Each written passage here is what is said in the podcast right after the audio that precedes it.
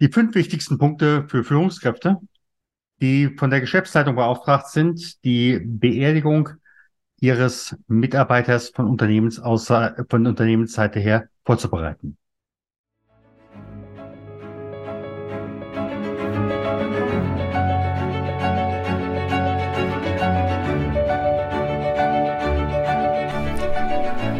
Schweres leicht gesagt. Der Podcast für Unternehmer, Personalverantwortliche und Betriebsräte zum Thema Trauer im Unternehmen. Mein Name ist Stefan Hund. Bevor wir starten, bitte ich dich, diesen Podcast zu abonnieren, damit du auch in Zukunft jede Folge direkt frisch auf deinen Podcast-Player bekommst. Wenn du eine Frage hast, die wir hier im Podcast ansprechen sollen oder einen bestimmten Gast einladen sollen, dann Gib uns Bescheid, am besten mit einer kurzen E-Mail über podcast.trauerimunternehmen.de. Und jetzt geht's los!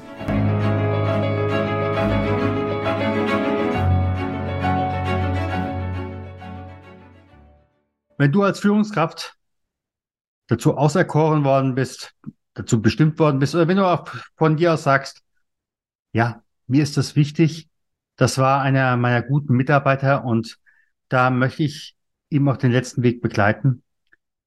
Dann solltest du an diese fünf Punkte denken, wenn du die Beerdigung von Seiten des Unternehmens her vorbereitest.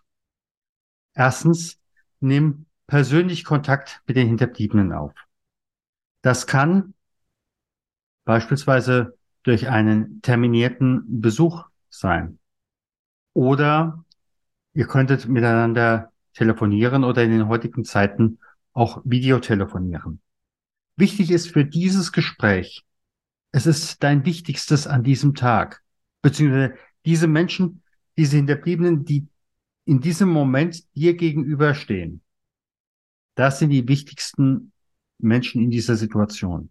Das heißt also, komm wirklich in Ruhe in dieses Gespräch, strahle Ruhe entsprechend aus und auch Würdigung sowohl gegenüber dem Verstorbenen als auch den Hinterbliebenen.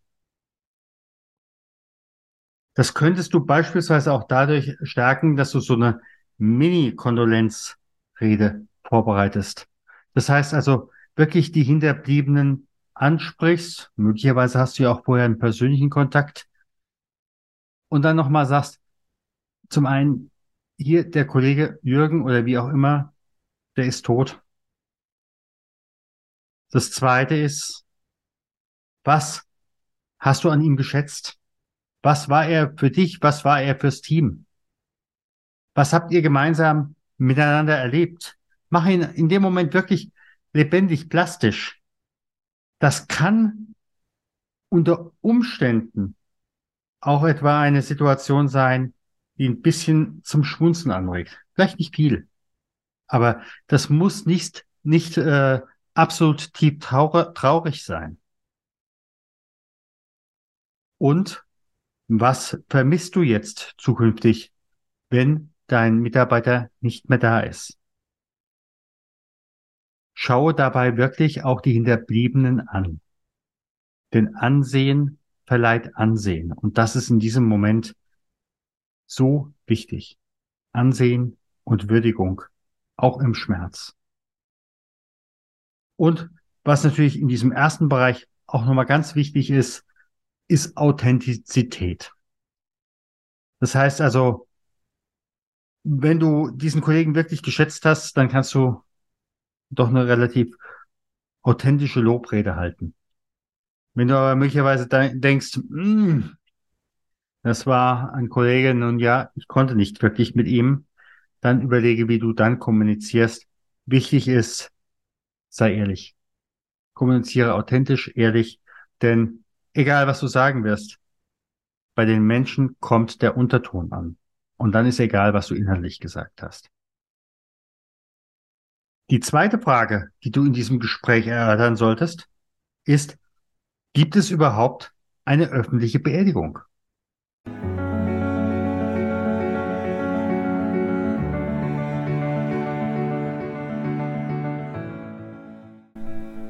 Andrea Balschuh, die bekannte TV-Moderatorin und Freundin unserer Familie, ist unser Gast in Podcast Folge 45.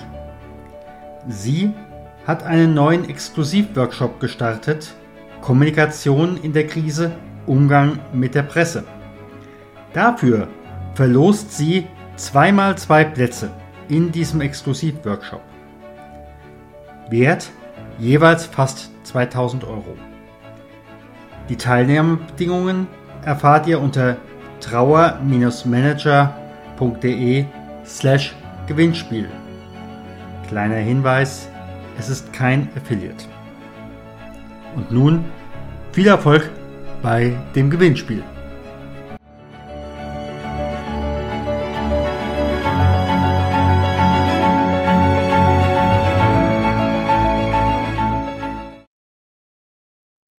Jetzt 2023 würde ich davon nicht unbedingt ausgehen.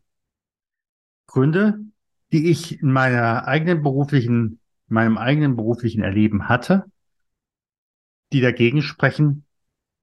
Erstens, wir können uns eine große öffentliche Beerdigung finanziell schlichtweg nicht leisten. Überlege einfach mal, was kostet heutzutage eine Beerdigung? Wenn ich hier jetzt an den südhessischen Raum denke, äh, bei uns eine Beerdigung äh, beziehungsweise eine Urnenbeisetzung, damit bist du mindestens, wenn du es absolut im Grundbereich haben willst, bist du mindestens bei zweieinhalbtausend. Aber in der Regel ist hier eine mittlere, von der Größe her oder von der äh, Ausführung her, eine mittlere Bestattung ungefähr bei viereinhalb bis fünftausend Euro. Und da muss man ganz klar sagen, es gibt einige Familien, die haben dieses Geld nicht. Und wenn dann natürlich noch Sachen draufkommen wie Kaffee trinken oder sonst irgendetwas, dann kommen viele ins Schwimmen. Ich habe in der letzten Zeit auch mal mit Bestattern gesprochen und habe gesagt, wie sieht denn das aus, eurer Erfahrung nach? Wie viel Prozent der Familien oder Hinterbliebenen, die euch beauftragen, haben ein dickes Geldproblem bei der Finanzierung der Beerdigung. Und je nachdem, wie ich gefragt habe, es pendelte sich immer zwischen 20 und 25 Prozent ein. Das heißt also, jeder fünfte oder jede vierte Familie bei der Beerdigung, da reicht's hinten und vorne nicht. Ein anderer Gedanke, es gibt gute Gründe, eine Beerdigung nicht im Vorfeld zu kommunizieren. Einfach aus meiner Erfahrung, es wäre nicht die erste Beerdigung, die übrigens auch nicht die erste Hochzeit, die ich unter Polizeischutz machen würde.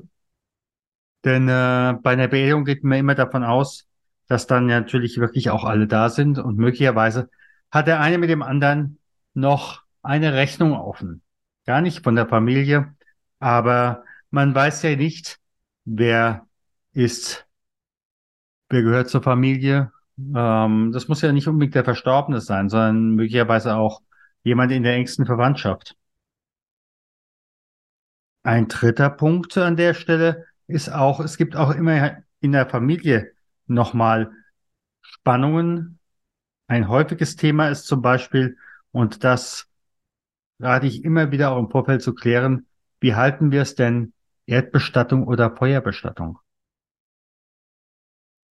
Ich hatte gerade heute ein Gespräch mit einer Frau, die sagte, mein verstorbener Mann wollte auf jeden Fall eine Feuerbestattung haben, aber die Familie hintendran, seine Mutter, sehr katholisch, hat gesagt, Feuerbestattung gibt's nicht.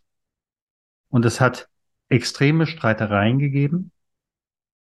Und es ist nachher eine Feuerbestattung geworden, weil auch der Sohn gesagt hat, der Vater wollte es anders.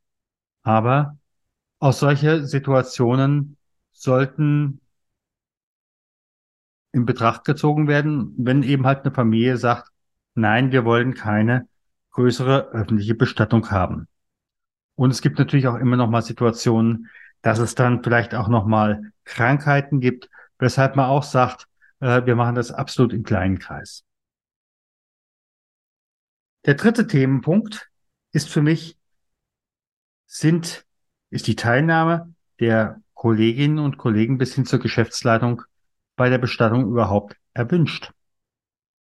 Möglicherweise gibt's ja auch da irgendwelche Vorbehalte, weil es ja vielleicht auch noch Geschichten aus der Vergangenheit gibt. Also hier würde ich auch immer wieder nachfragen. Ich würde aber auch gleichzeitig vorher nochmal abklären von der Geschäftsleitung, wie sind denn eigentlich die Regelungen?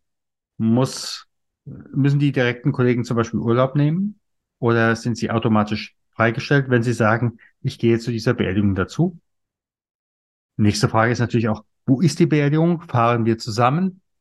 Oder ist sie dann doch im Nachbarort? Also auch da muss man sehr genau hingucken. Dann sind wir bei dem vierten Punkt, auf den ich gucken würde, ist das Stichwort ein letzter Gruß. Das eine ist nun die materielle Seite. Das heißt also, reden wir über einen Trauerkranz. Da sind wir ja ab 40 Euro aufwärts, locker leicht auch mal bei 200. Was gibt es da für Regelungen innerhalb der Firma? Kranz oder Schale?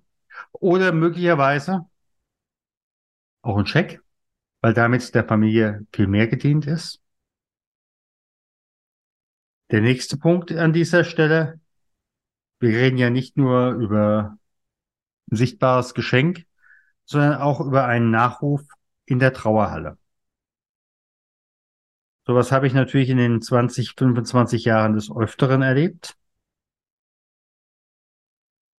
Die erste Faustregel gilt, je öffentlicher der Mitarbeiter für dieses Unternehmen war, desto öffentlicher sollte auch das Unternehmen bei der Beerdigung sein. Sprich, da, äh, in dem Moment, wo das jemand, der absolut für das Unternehmen gestanden hat, in der Öffentlichkeit dafür bekannt war, dann muss auch von Seiten des Unternehmens was kommen.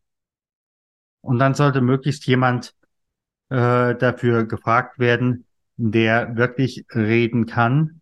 Und ich rate immer auch etwas davon ab, dann den besten Freund, den besten Kollegen zu nennen. Denn äh, ich habe es nicht nur einmal erlebt, dass in diesem Moment dem besten Freund der Kloß im Hals stecken geblieben ist. Und im Nachhinein haben sich dann die Leute geärgert. Es war ihm peinlich. Es war Scham. Warum habe ich dann diese Rede für diesen ganz wichtigen Menschen, ja, nicht so halten können, wie er es eigentlich verdient hätte? Und der fünfte Punkt.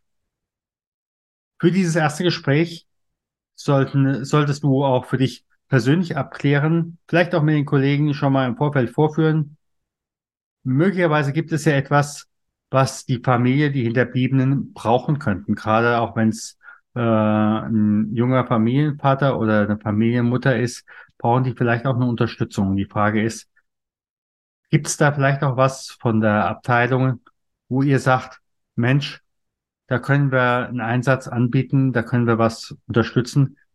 Klärt das einfach im Vorfeld ab und das könnte auch in so einem Gespräch Thema sein. Das sind meine fünf wichtigsten Punkte, wenn du als Führungskraft dafür beauftragt wirst, mit von Seiten des Unternehmens die Beerdigung zu organisieren. Ich wiederhole es gerade nochmal. Das erste ist persönliche Kontaktaufnahme mit den Hinterbliebenen. Das zweite, vorsichtige Nachfrage, ob es überhaupt eine öffentliche Beerdigung gibt. Drittens, ist eine Teilnahme der Kolleginnen und Kollegen bis hin zur Geschäftsleitung erwünscht. Das vierte ist, wie sieht, wie könnte ein letzter Gruß aussehen, sei es von der materiellen Seite aus her, sei es vom Seite, von der Seite der, des Nachrufes her. Wie gesagt, an der Stelle, der schriftliche Teil ist immer noch mal was eigenes. Und vorab klären, wo könnt, könnt ihr, wo wollt ihr, wo werdet ihr möglicherweise die Familie unterstützen, wenn es da heißt, wir haben hier noch einen kleinen Engpass. Wenn du noch Erfahrungen, Ideen oder Anregungen hast, dann lass es mich gerne wissen. Entweder unter diesem Post, dem Podcast, oder schick mir eine E-Mail unter podcast trauerimunternehmen.de. Gerne gehe ich auch in einer der nächsten Folgen auf Ideen, Anregungen, Kritik ein. Und ja, jetzt freue ich mich einfach, wenn dir diese Episode was gebracht hat. Bis zum nächsten Mal. Vielen Dank, dass du auch heute wieder dabei warst bei Das Schwere leicht gesagt. Abonniere und teile gerne diese Podcast-Episode. Abonniere auch gerne unseren Know-how-Transfer, damit du und dein Unternehmen wissen, was sie bei Trauer eines Kollegen tun können. Alle Links findest du in den Show Notes. Wir freuen uns, wenn du in der nächsten Folge wieder dabei bist. Herzliche Grüße, dein Stefan von trauermanager.de